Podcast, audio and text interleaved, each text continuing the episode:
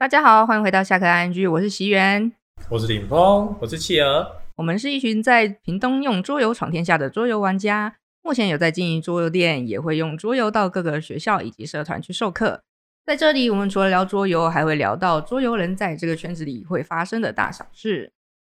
欢迎大家回到下课桌游的频道。上一集我们聊了如何学桌游的这一个主题，那为什么我们今天又要来跟大家聊聊桌游怎么教呢？一方面是为了回忆某一些玩家，他可能买了一款新的桌游，他学完了，但他找不到人一起测试；又或者可能你很喜欢某一款桌游，但是你就一直找不到朋友玩，那朋友们也都不会玩。那当你真的约约他们出来时，你要他们学，当然不太可能。你自己要教，你可能又苦于说有一些方法你不太，你就可能教的也不够好，导致于这个桌游玩起来不像你想象中的这么的好玩，或者是这一群人就是嗨不太起来。那这个部分其实。就是桌游教法的一个重要性。那当然，另一个方面，为什么会有这一集？是因为上次大家还记得小钟，我们的屏东的桌游大元老，嗯，他当时问了我们一个问题：你们身为桌游的频道，你们怎么都没有跟人家讲怎么教桌游啊？你们的本业不就教桌游吗？应该有一集教桌游的吧？是不是？是对不对？是。是对，竞选是不是？哎，对不对啊？第二，于是今天呢，加上我又好不？于是我又好，所以今麦高中。回归正题，各位，OK。于是乎，我们今天就有了这一集桌游怎么教的主题。那当然会，他在在这个时间点讲，也是因为刚好前阵子领风在店里面跟一些客人们讨论到了一些有关于教桌游的话题。那我们这边就让领风来跟各位分享一下，你们讨论了什么呢？前几周有一次在某一个开团组开团的时候，那我跟我们的一个熟客同时在同一款游戏里面。那同一个开团组，他教完游戏之后会发生一件事情，就是我觉得他讲得很清楚，可是我们的熟客他听得很模糊。对，其实不是因为教学者讲得不好，而是。我们两个对于同一款游戏规则的理解上不一样，因为同样一种教法，那我就会比较注重说，哦，游戏中我可以做什么，嗯，那我该怎么获得胜利？我听的重点就这样，你讲一大堆故事，我管你啊，嗯、对，可是。另外一个玩家他比较注重说哦，我在游戏里的身份，嗯哼，对，像是哦，他是一个调查员，嗯，或是一个什么样的医生啊，或什么样的角色。那为什么我要去取得游戏的胜利？魔法学徒为什么要操作魔像？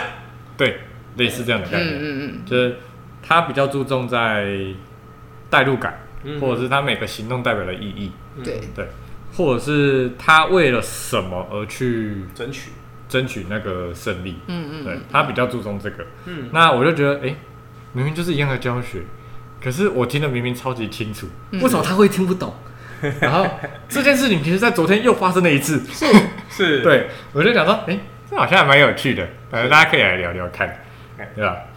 那而且会想聊这个主题，还有一个原因，就像刚刚讲的，如果你是一个做爱好者，你希望能带着朋友一起玩，那教学一定是你必备的技能。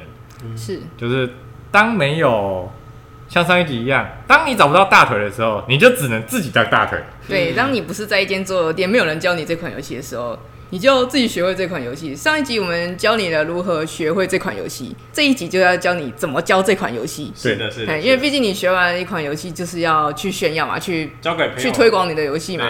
哎，那想快乐就是要揪朋友玩啊啊！你、嗯、可是你学会了，不代表你会教。嘿，小钟常常挂在嘴边的那句话：“你会，你不一定会教啊。嗯” 嘿，所以会跟会教那个中间还是有一定的距离存在的。会教好像很秋。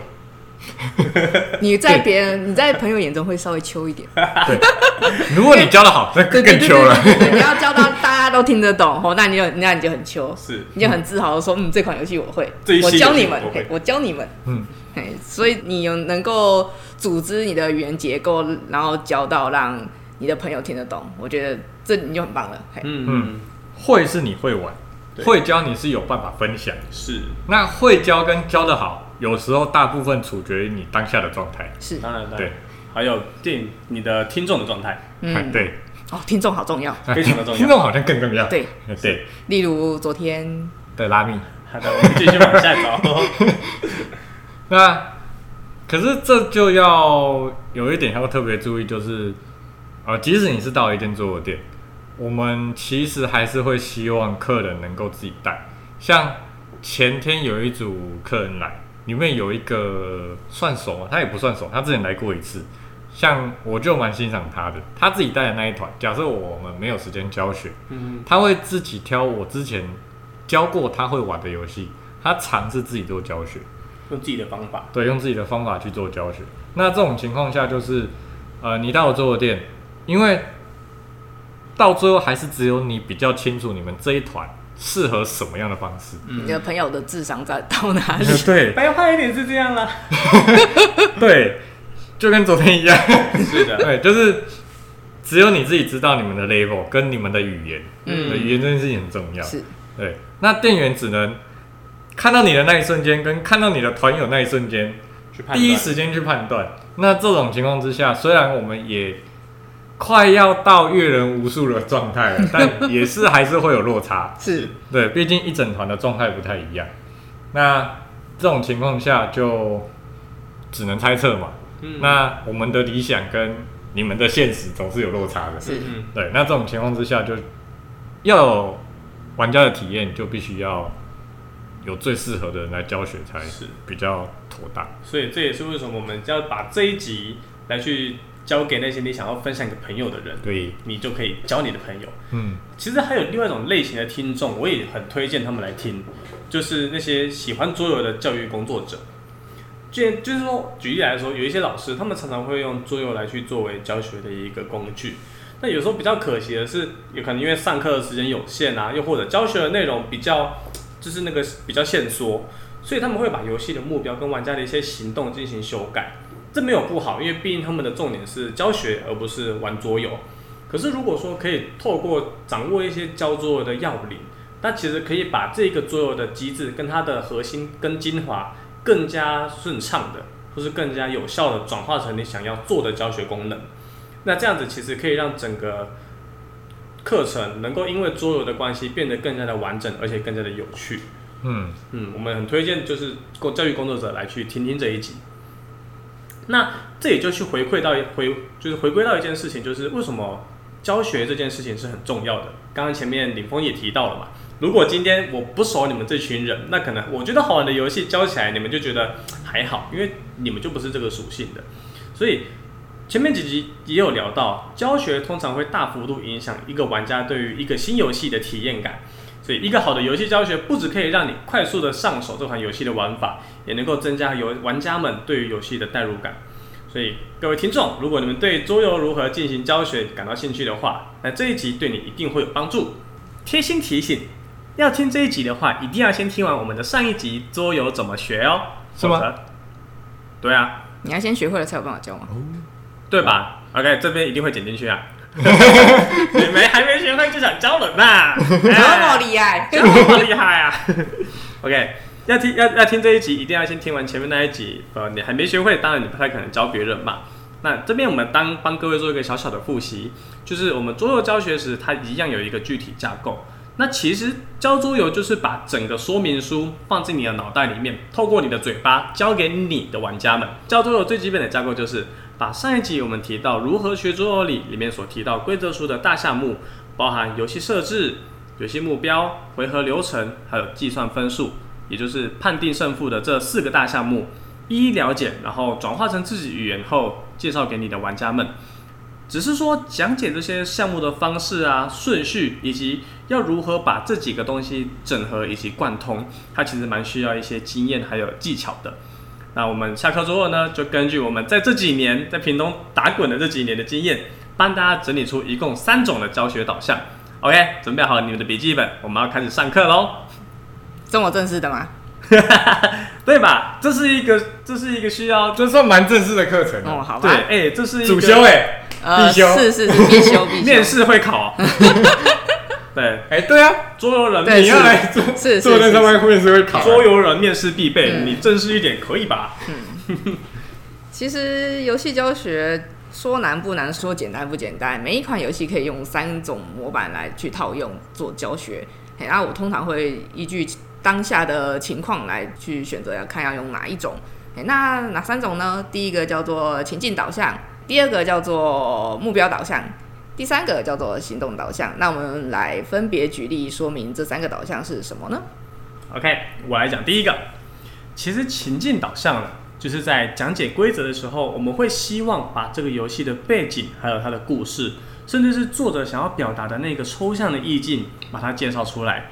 Maybe 你今天是一个魔法师，OK，你今天想要学习如何使用操纵魔像，那这个意境跟背景故事在桌游里面如何体现？你就要跟大家说啊，你们今天就是魔法学徒啊，你们制作了魔像啊。那它其实魔像在西方其实是有一个一定分量的传奇故事的，嗯，对，它是需要你先了解那个背景。那总具体来说呢，从这个游戏的名称到你在游戏中扮演的角色，以及所有在游戏回合里面所执行的行动，这些在这个情境里面所表达的意义都给予解释，并用这个主轴来去进行游戏的介绍还有说明。这就是所谓情境导向的教学方法。那如果有一些游戏，它可能像是棋棋棋盘类的，或者像是呃抽象游戏，它本身没有背景这个东西的话，那就只好靠教学者自己脑补，或者是直接跳过这个导向吧，就可能就是不适合。是，就像我们某一集有提到豆腐王国，嗯，哎，它其实本身游戏里面，它作者并没有提到它的背景故事大概是这样，它只有就是角色的豆腐公主嘛，对。布丁王子是吗？布丁王子，嘿，对，嘿，布丁王子，嗯嗯，哎就这几个就是用食物去代表的一个人，你很难套起来。对对对，他其实因为他没有给你背景故事，然后当然这时候就是我们之前有提到过，他有个开团组，他就套用了一个化妆舞会的情境模式去帮你带入，嘿，那这这个就是属于玩家自己脑补的状况了。但我觉得他解释的也蛮合理，所以还不错。欸、当然，如果你没办法套用这个情境模式的话，那就直接用其他的导向去做规则说明喽。对，就比较不建议把硬要套，那就反而味道对啊，这比较会发生在比较派对类的游戏，它没有一个背景目标。嗯、像快手叠杯，你要你要拿什么？你要拿什么情境套套路呢？游戏目标就是把杯子叠起来，就是没有背景。对对对，就是就这样而已嘛。是的，那。其实用情境导向教学的好处就在于说，它可它可以赋予游戏更多内涵以及丰富度。就是我们尤其像我们策略玩家，常常就觉得啊，桌游就算术游戏嘛，啊，只要谁能够算得准，谁能够算得精，谁就是赢家。嗯，那有些玩家就是我就是想成为魔法大师啊，这个分数就是我的魔力，我 魔力的那个威望分数啊，我才不是，他才不是算术游戏，你们这些菜逼吧？哎，maybe 是这样。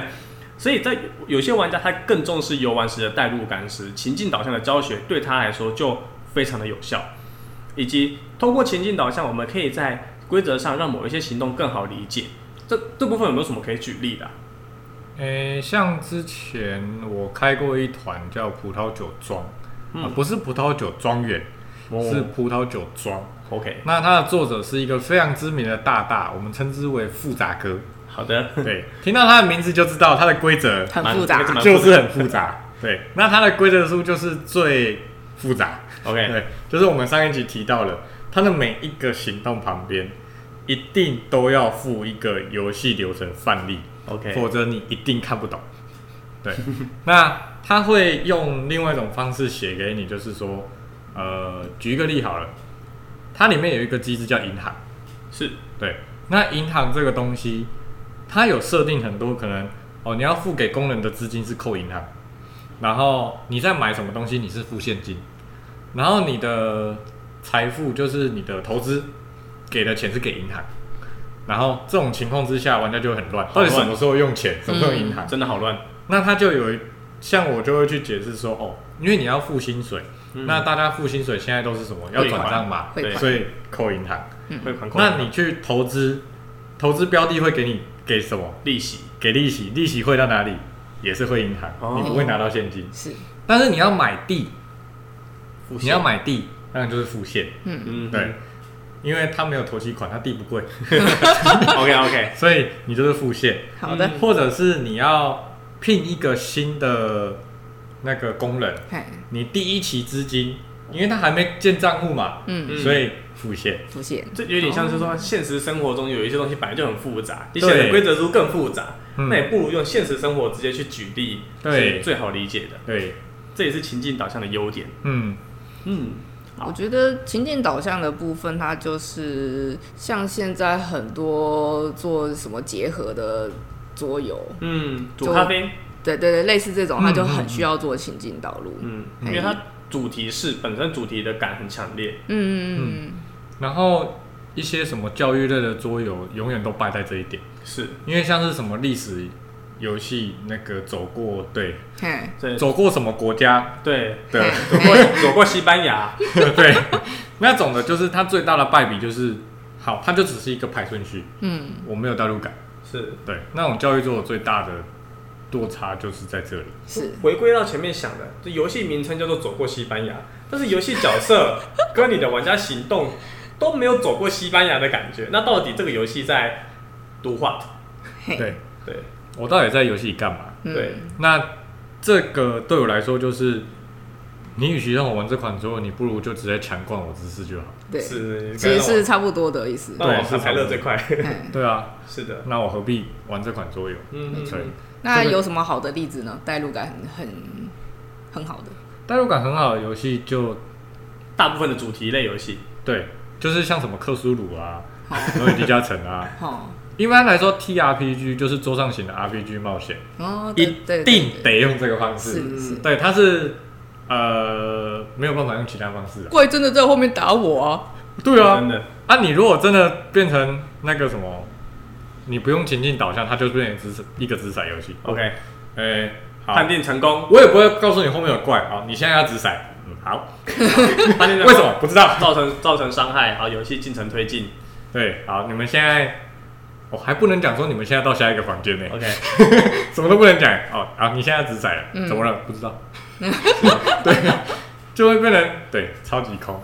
这其实也反映到一个重点，就是如果今天这个游戏本身就很重视主题的话，那这算是一个限制啦。你要做情境导向，你必须要对这个主题要有非常非常强大的知识观。嗯，对，maybe 你想要讲《化妆物语》，那你真的要对西方文、西方的化妆文化有一些理解。嗯，对。那再来就是有一些规则跟情境是比较难带入，也比较难解释的，像我们刚刚前面举的那些例子。最后一个就是说，玩家要对这个你的、你的、你、你所介绍的玩家，你所介绍的玩家要对于这些对应的情境是要有认知以及认同的。像刚刚林峰讲克苏鲁，那可能 maybe 我我不懂克苏鲁，所以什么叫做章鱼在我后面追？我在海里游泳吗？那个那个感觉就会落差很大。是，所以会比较建议说，诶、欸，我今天在做情境导向的教学时，我也要让这一群玩家能够理解这个情境的背景是，你们是要是有共识的，这样代入感才会足够的强烈。嗯，OK，所以我们在这在情境导向的最后，我们给各位一个范例哈。就是我以我自己以我契合自己的话呢，我会觉得《石器时代》这款游戏相当的适合做情境导导向的教学，因为它的背景就是你们都是原始人，只要有上过历史课都会知道什么叫原始人跟石器时代嘛。嗯，那也可以想象说，在那个时候啊，部落为了要延续，还有他们的目标要去发展自己的文化，那不外乎就是要去提升你自己的生活品质以及发展文明。在这个过程中，当然生存跟生长都要并行嘛。因此，为了满足生活所需呢，你玩家们必须要派遣派遣你的族人去进行采集啊、研发啊、建造啊等等等的行动，而这些过程中就会逐步的去提升你的文明指数，还有建筑与发展。OK，所以这部分就是我们在做情境导向教学时可以去采用的方向。接下来我们讲第二个，也就是目标导向。目标导向是什么呢？一般来讲，我们就是直接在教学时给予最明确的游戏目标。让玩家可以非常的清楚知道他在游戏中要追求的目标是什么，而在目标导向的教学是这样子的哈，就是通常我们会简化或者会直接跳过情境的部分，就可能情境不重要啊，那个这个简单带过就好了。你的目标就是要怎样怎样怎样，转而就是强化于你在游戏中应该要追求的方向。嗯，而在这样的教学里面，我们会着重于行动以及游戏目标的互动关系。OK，但讲起来可能有点抽象哈。我们举，我们先先讲完优点跟缺点。这个这样的教法，优点就是说，我们可以非常重点的让玩家知道这个游戏在干嘛，嗯，要玩什么，do what，哎，回应了刚刚前面的问题。第二个优点就是说，对于有有桌游经验的玩家，这是相对有效率的，因为你就是直接告诉我说啊，这个游戏我就是要干嘛，然后我就是要在接下来的教学里面，我就会一直去心中想着，哦，我就是要为了这件事情去搭配这些行动，搭配这些选择，去追求我要的游戏目标。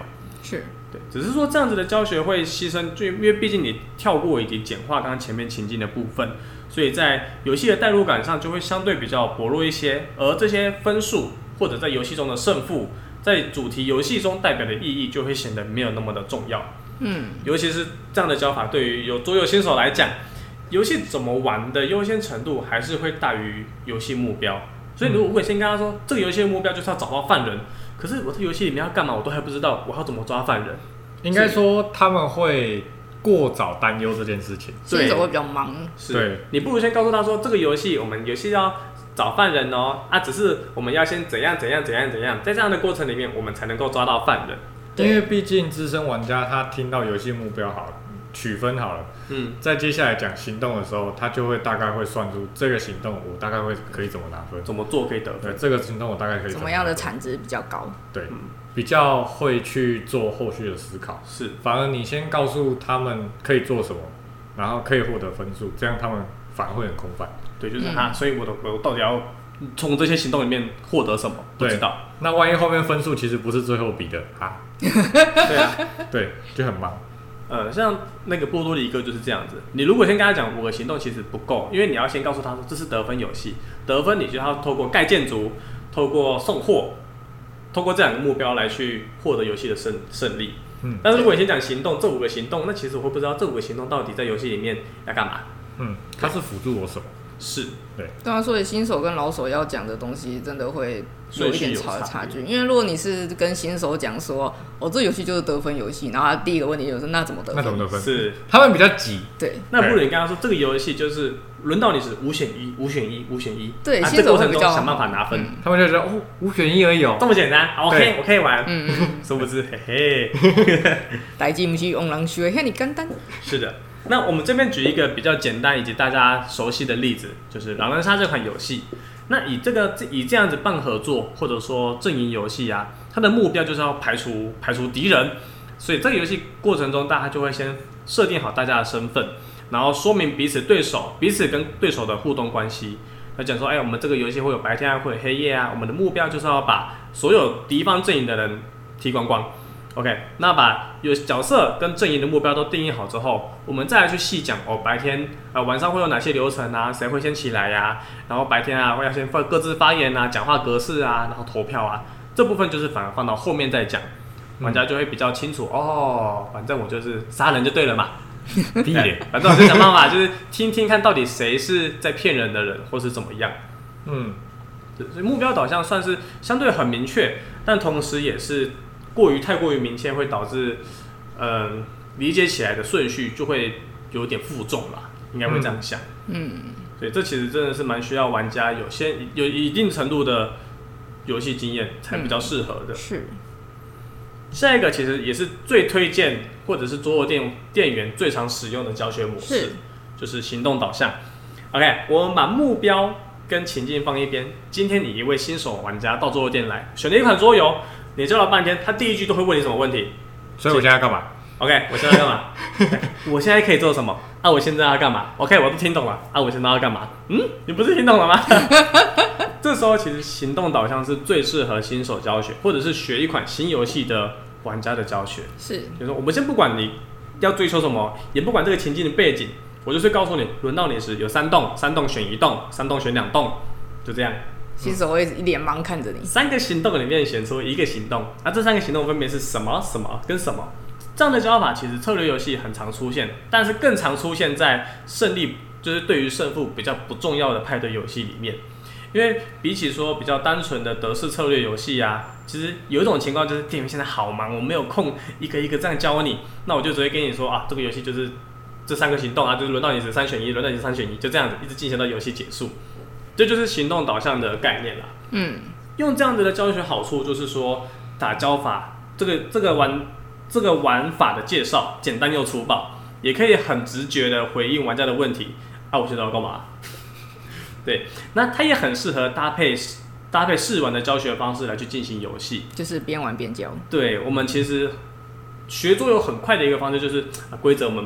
没关系，就是边看边教，边玩边教。嗯，啊，玩玩个一两 turn，你大概抓到那个概念了，那我们再来正式开始游戏。嗯，但是这样做其实还有一个缺点啊，就是很常很容易被忽略一些盲点，就是说，哎、欸，你我我自己会认为，如果你今天理解了行动，但是不一定代表你对于游戏的目标是有所掌握的。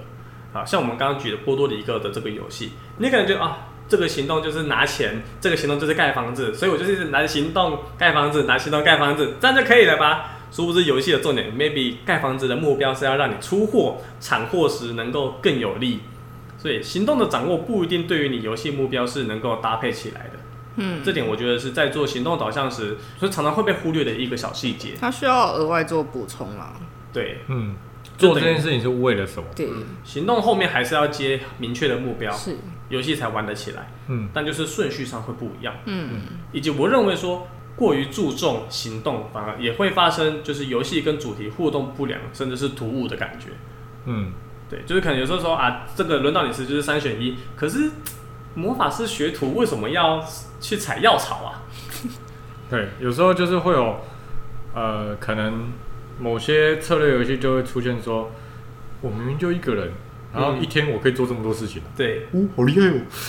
对啊，就是这个跟现实好像搭不起来，但是好像好吧，嗯，也没有不行啦。嗯，就是你会有点要硬吞下这件事情，就是这样子做的感觉。其实就跟刚刚讲的情境导向刚好互克啊，就是变成说。这个行动变得不合理化啊！对，我不知道它合理的点在哪里。嗯，或许它合理，但是我不知道，因为我听到的是我，我听到的是行动。嗯嗯嗯，对，是的。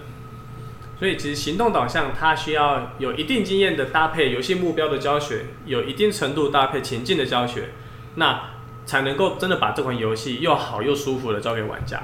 嗯，所以别人想说，哎，行动导向很好啊，教新手这样很简单啊。有厉害的桌游店员，应该是要能够把行动导向为主，然后辅助目标以及辅助情境，然后来去给客人们一个好的教学体验。是，它其实是融合在一起的。是的，嗯、行动导向并不是说好，我重点就讲行动，是，而是我在行动之余，我可以提到目标，以及提到它的背景。是的，对。那但是也是有一些游戏，它只能用。也不是说只能啊，行动导向真的比较方便。对，是的，方便。像是呃，以传情花艺来讲啊，传奇会议其实它本身游戏设定有一个计分方式，嗯哼，可是没有人要理他，大家不在意，对，完全不在意，对，那不是重点，对。那反而大家会比较注重在画图猜之间的落差感那种娱乐性，嗯。哼，对。所以在我在教这款游戏的时候，我都会直接。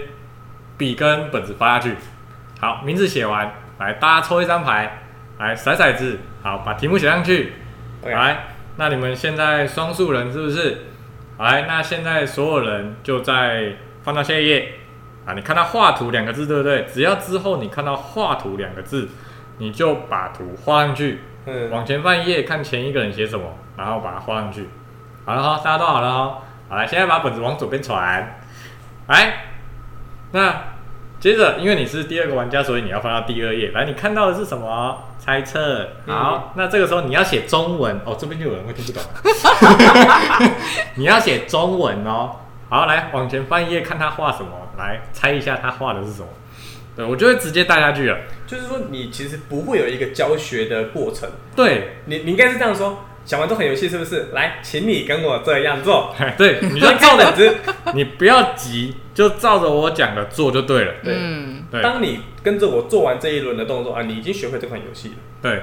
然后像黄牌，我最近也开始在尝试用这种方式。嗯。因为黄牌其实它还是得先把流程讲出来。是。可是我一直觉得好像没有必要花那段时间。你讲半天，你不如让他们直接用身体去体验那个规则流程。嘿，因为红牌那个时候我讲完之后。他们第一个问题是，啊，所以现在谁要先开始？对，对，所以要往哪边传？对，然后那个什么，决定好第一个人之后，他就会抬头问你，啊，我现在要干嘛？我现在干嘛？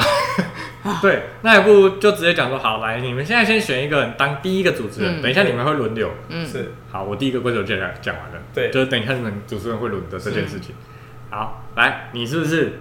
好，来，现在从中间抽两张。紫色的，好，选一张当你的题目。你最想看他们把哪一个东西毁掉？那其实你让我讲一讲，我也想到，如果我们今天把黄牌，或是我们把传情画意，我们用我们用目标导向的形式教好了，我们教完全部的规则喽，好，我们桌游发下去了。来，我们现在打开本子，你还是用行动导向的方式再教一次一样的。对，那你等前面就等于讲等于没讲。对，黄牌跟传情画意常常都是这种情况。对。还不如就直接带他去玩。对，像快手叠杯也是啊。快手叠杯，如果你跟小朋友说，等一下哦，我们会翻牌，然后等一下哦，你就要看到牌上面的东西，把杯子按照颜色叠上去哦。好，准备好了吗？好，我们现在开始游戏喽。好。老师，我现在要干嘛？来，你现在拿一张牌翻开，有没有看到有颜色？把杯子叠上去。哦。嗯。对，你做一样的一样的事情。对啊。然后就跟闪灵一样，闪灵一开始我在教，我后来在教就是，好来。我们先认识这五个东西。是，好，红色的沙发，白色的鬼，对，绿色的酒瓶。我猜讲青蛙，青蛙是另外一个版本，对，第二版。的。蓝色的书。讲完一次之后，来，那等一下呢，我游玩的时候就是你们会轮流翻牌，对，然后你们要去抓跟图上一模一样的东西，对，我只会先讲这句话，是，然后就从牌在我手上嘛，我就挑几张，好，有一模一样的，丢出来先给他们抢。对，对，然后抢了两三张之后，我就故意丢一张不一样的。嗯，老师这个没有。对，然后他们发现这个东西没有的时候，我就看，来要抓一模一样的哦。好，没有对不对？来，这个时候如果你看到的是这种的，你就要去抓完全没有出现的，嗯，包括颜色跟物件。是，对，那他们就会去排除排除，然后他们就找得出来。嗯，那其实变相的也在告诉他们，如果有一样的，先抓一样的。对。对，已经先把这件事前提起来讲在前面了，你就不用两个都先讲完，然后让他们去判断，不用。对，就直接想。对，直接，反正到时候丢出来那些牌你再洗进去一样嘛。对啊，是的，对啊，只是让他们先玩个两三轮。是。对，那这样的话其实省了很多教学的时间。试玩是最好的教学。嗯。对，试玩永远是最好的教学。是的。而且这种游戏就很适合在。一开始就直接测试他们到底会不会想要玩这一类的，嗯，因为有时候他们就是哦，这个是反应游戏哦，但是他们可能不想要抢东西的反应，嗯，而是想要快手叠杯那种，我顾我自己的就好，我不用去顾其他人，对，我不用去跟别人抢，嗯嗯嗯，对，这样就有差，是行动导向好用，但是入门容易，下一句什么？进阶难，哎。易学难精啊，易学难精。OK，对，好，就是你要用行动导向教，很简单，你只要对于流程熟，你一定可以用行动导向，甚至你照规则书念都可以。对啊，是的，对。但是你怎么让人家听得懂？哎，同学们，我们把东西打开哦，然后你把那个杯子拿出来哦，还有四个都放平在桌上哦。好，那我们现在把一张牌打开哦。等一下，嘿，有五个杯子。我刚刚讲什么？四个杯子，Sorry，五个杯子，把它展开在桌上，然后现在请一个人翻开一张牌。哦，好，那现这个图片是横的，那你就要从左你的左边到右边，把牌子依序按照颜色排排列出来哦。然后你排好之后，真的赶快去按中间的铃铛。嗯，对，就这样，就这样，对，他们就会了。是的，以上呢就是桌游店店员会使用的三种最常用的教学的方法。那如果说你们有曾经尝试过，或者是听过任何其他的桌游教学方法，也欢迎在也欢迎跟我们分享。那这边呢，我想我们做一个小小的结论哈，就是我想我们下课之后想要告诉大家的事情就是，其实教桌游并没有一个唯一的教学方法，因为说每一款应该说每一款桌游它都没有固定的教学方法，根据不同的游戏、不同的教学者，还有不同的玩家去选择相应的模式是很重要的。就像我们刚刚前面提到，有一些游戏确实就不太适合情境导向，例如像是我们前面讲象棋呀、啊、麻将啊，就就就就没有情境嘛。对，那有一些教学者其实也不喜欢情境导向，他们不太喜欢去跟你拉那些有的没的故事，当然也有可能是他们自己本身不知道，是或者没兴趣，他们就觉得直接讲目标、直接讲行动是更加直觉的。那当然有一些玩家就是他们比起情境导向的教学。他们会更在意说啊，你讲了这么多故事啊，所以我到底要干嘛啊？我的我要追求的东西是什么？你不如直接告诉我。嗯、是，对。所以在教学的时候呢，根据所选游戏本身的属性，还有教学的自身的习惯，还有该场游戏，也就是你要教学的对象，你的朋友们的性质，去选择还有判断要使用哪种教学方法。只要这些东西能够思考清楚，那相信能够给予你的朋友们一个快速上手，而且又相当有代入感的游戏体验哦。那企鹅你自己常用的教学模式是哪一个呢？我自己常用的教学模式，其实我蛮喜欢情境教学的。嗯，完全好像对你好像每次教就一定要先讲背景。这其其实这一篇文案吼，我我结语的部分我写了大大半啊，所以你们可以发现，其实啊都是讲情境导向，没办法，我就是情境导向。那情境导向派，蛮蛮容易蛮容易被挑战的。我唯一会讲情境导向就只有罗生门。哦，我一定会先讲罗生门这个词是怎么来的。我俩们在罗生门。嘿我也很想强调，像《鬼影寻踪》，《鬼影寻踪》它这款游戏就是我们是不同的科学家，我们各自掌握一些掌握一些我只有我们这个专业领域能够知道的线索。嗯，我们要通过猜找别人的线索来去找出那个神秘生物到底长在什么地方。嗯，我就觉得哇，嗯这个情境很好啊。但是我总觉得现在叫就是 你就是把你的线索，然后有就放圈圈，没有就放方方方形。嗯，对，所以其实我觉得同样的游戏来说，反而妙探寻凶代入感会强一点，对，嗯，是的，因为就是人物就在那边，然后就是要走多少格，然后去猜，就是问大家线索，然后去猜凶器跟被杀掉的人是谁。所以我承认我是个我是个情境教学导向的玩家跟 跟教学者，我很喜欢把故事讲清楚。是他连璀璨宝石都有自己一套啊。哇，请问成长老师可以有故事啊！故事什么？他的那个采集，它就是你要去收集哦我石我我讲来，我是我是本业 璀璨宝石情境教学怎么做呢？今天你是一个来到这一个繁华地区的宝这石一个，宝石商人，这一个你刚才的这一个宝石商人哈。那你想要在这一个地方去获得名利跟威望，嗯你势必要有一些交易的手段。是那你想要当宝石商人，你需不需要采石矿场？要嘛，哎，采石矿场你矿你宝石采完了，需不需要加工？啊，需不需要商队帮你运送？所以第一层次的牌就是矿场，第二层次的牌就是加工师以及贸易师，那、啊，第三层次的牌，你已经有了宝石了，你进行交易了，你有钱了，你要干嘛？买房地产啊，你要去扩张你在这一个土地上面的权利啊。啊，当你的权利扩展到一定程度的时候，会怎么样？这怎么听起来要变开拓？就会有人来跟你当朋友啊，所以贵族就会喜欢你，贵族会到你家呀，对不对？所以游戏的过程中，你们就是想办法收集矿场，收集矿场的权状，然后去运送宝石、加工宝石，以获得很厉害的房产，然后跟贵族交朋友，嗯，你就会成为最优质、最棒的宝石商人哦。璀璨宝石，很有璀璨宝石吧？大师，是不是？啊，行动导向的玩家要不要示范一下？你说我吗？啊，对，是啊李李峰请示范我。跟你讲，不用讲完，我一句话就可以概括整款游戏。好的轮到你十弄四选一号，行动导向玩家，轮什么东西你都不用管，轮到你四个选一个。四选一嗯，就这样。对，拿宝石 A，拿宝石 B，买牌扣牌结束。好，你们自己玩哈，先十四分结束，到底几分？随便了。然后目目标导向很简单，呃，比如说政变，政变，你前面有两张牌，然后你只要把其他人的两张牌全部翻掉，你就赢了。啊，对，交完了。哎，交完了。你看，就你最麻烦。可是情境导向就听起来会让人比较有吸引力啊。有一段期间，我也用他的这个教法，可是我发现我没有办法驾驭那个感觉。不是啊，而且就是如果没有兴趣的人，他会就嗯哦哦，然后我们可以开始玩了吗？对，我开始玩了吗？对，我也是遇过啦。所以就算我真的很喜欢，但是如果这群玩家听起来就没那么有兴趣，那我会直接跟他说：好了，这行动四选一啦，也是可以啦。或是后面有饮料在等的时候，好啦，四选一，对啊我现在很赶哈，我先简单教你们啊，等一下我再补充这个故事给你们听。不用了，他不会想要听的。对，啊，那我的部分是这样子。那西远呢？西远，你的教学方法是什么？你喜欢？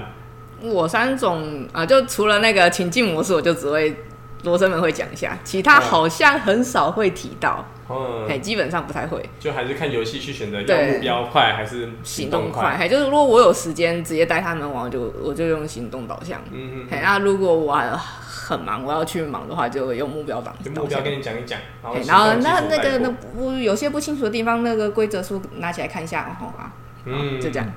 OK，啊，林峰呢？行动啊，可是行动就是一个很极端诶，是它可以，它要么超快，要么超慢。对，是对是，对，像是那个什么情书来讲好了，就是打出来你就打一抽，哎、抽一打一，抽一打一，抽一打一。嗯，啊，讲完这款游戏就是这样。抽一打一，好，游戏结束，教完了。对，然后呃，最后比的是什么？好，讲完之后就没事了。嗯，好，再来最大的问题是什么？店长这张牌我看不懂。呃，要每张牌它上面是中文。对对对，就每张牌讲一次。是，嗯然后现在我情书在教也都是都教直接把上面的牌讲一次啊。对啊，还是是通常还是要讲。但是极限就是他还是会非常的快，是，嗯因为他讲过去其实算蛮快的，顶多就是他忘记那他写的是什么这样子。对对对，那极最极端的就最慢的教法就是带着他们玩一次。嗯，嗯对，他要么最快，要么最慢。对是，对，他慢起来真的比情境导向慢。对，嗯，对，因为情境导向反正故事而已，听不懂就算了。嗯，对，对我可以不用懂没关系。可是行动导向，我在带你们玩的时候，你们其实每一步都得知道你们在干嘛，嗯，是，不然否则后面我就算跑了，你们也不知道接下来干嘛。嗯嗯，对，像是之前就阿瓦隆教完规则了，嗯，对，然后带他们玩的第一天，第二天还是在问我第二天怎么办，哦，哦，对，还是没办法。可是阿瓦隆确实阶段多，嗯，而且判断是多，就用那个以以新手来玩家来讲，一个回合有三个到四个阶段是很复杂的，对，已经算复杂了，所以不怪他们。嗯，而且你还要思考谁是坏人的问题。对这里需要有个帮助卡呢。来，现在是第一阶段的投选对阶段哈，第一阶段的投票阶段哈。然后投票阶段一定都会问说，我们现在平票来怎么办？我刚刚讲过了，超过要超过，超过，超过哦。好，然后现在很友善的是，很多派对游戏，它后面都会规则书最后一页都给你流程，嗯嗯。像是那个什么今晚要吃谁那一款，我也是很爱。嗯，但是我不推，是因为它太多阶段了。是，嗯，对，但是它在最后一页其实它是有流程的。嗯，那这种东西我就会把最后一页直接翻给他看，我照着流程讲，嗯。他才知道每一条在干嘛。嗯，是，对，刚刚提到情书了，嗯，哎，它是一个很简单的小游戏。那我们要不要用这三种模式把情书各讲一遍呢？我刚讲完了，抽一台，抽一台，抽那行动导向哦。好，行动导向的情书教法，抽一台，抽一台，抽一台啊！最后数字你大你就赢了。目标导向的情书教法，啊，目标导向的教法尽量保留你左上角数字最大，然后你活到最后你就赢了。，OK，来，情境导向的教法，Skip，太过分了，帮你们讲嘛，好不好？故事很重要嘛。情书这款游戏，等到 skip 吗？好，我讲完，我讲完。OK，其实这款游戏就是我们玩家扮演的是追求者，我们都喜欢公主，我们要跟公主交往。当然，我们是一介平民，我们不可能跟公主有所接触，所以你必须要依靠某一些在宫廷里面的的势力。OK，你今天抽起来的是一张侍卫牌，哎，就代表你跟这个侍卫其实是好朋友，你可以请他帮你送情书给公主，表达你的爱意。OK，那如果你今天，呃，因为但是侍卫离公主很远，所以侍卫当然没办法帮上很多的忙。哎，那如果你今天把你的情书交给的是伯爵夫人，哎，刚好你跟伯爵夫人感情还不错，你请伯爵夫人帮你送，伯爵夫人是公主的闺蜜，那当然一定就很容易就帮你达成这个目标。嗯，所以你就是要想办法把那些跟公主的关系越靠近的人留在自己的身边，一直到游戏的最后，又或者把所有的追求者通通赶光光，那你一定就会是留到最后跟公主交往的那个赢家。这就是《情书》这款游戏真正的意思。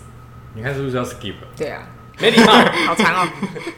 这一集就到这边。如果喜欢我们的内容的话，欢迎点个喜欢以及订阅。如果想听我们聊什么，或是对我们有什么建议，都可以在底下留言哦。也可以持续关注我们的粉砖，接收最新的消息。最后感谢大家的收听，我们下期再见，拜拜拜拜拜拜拜拜。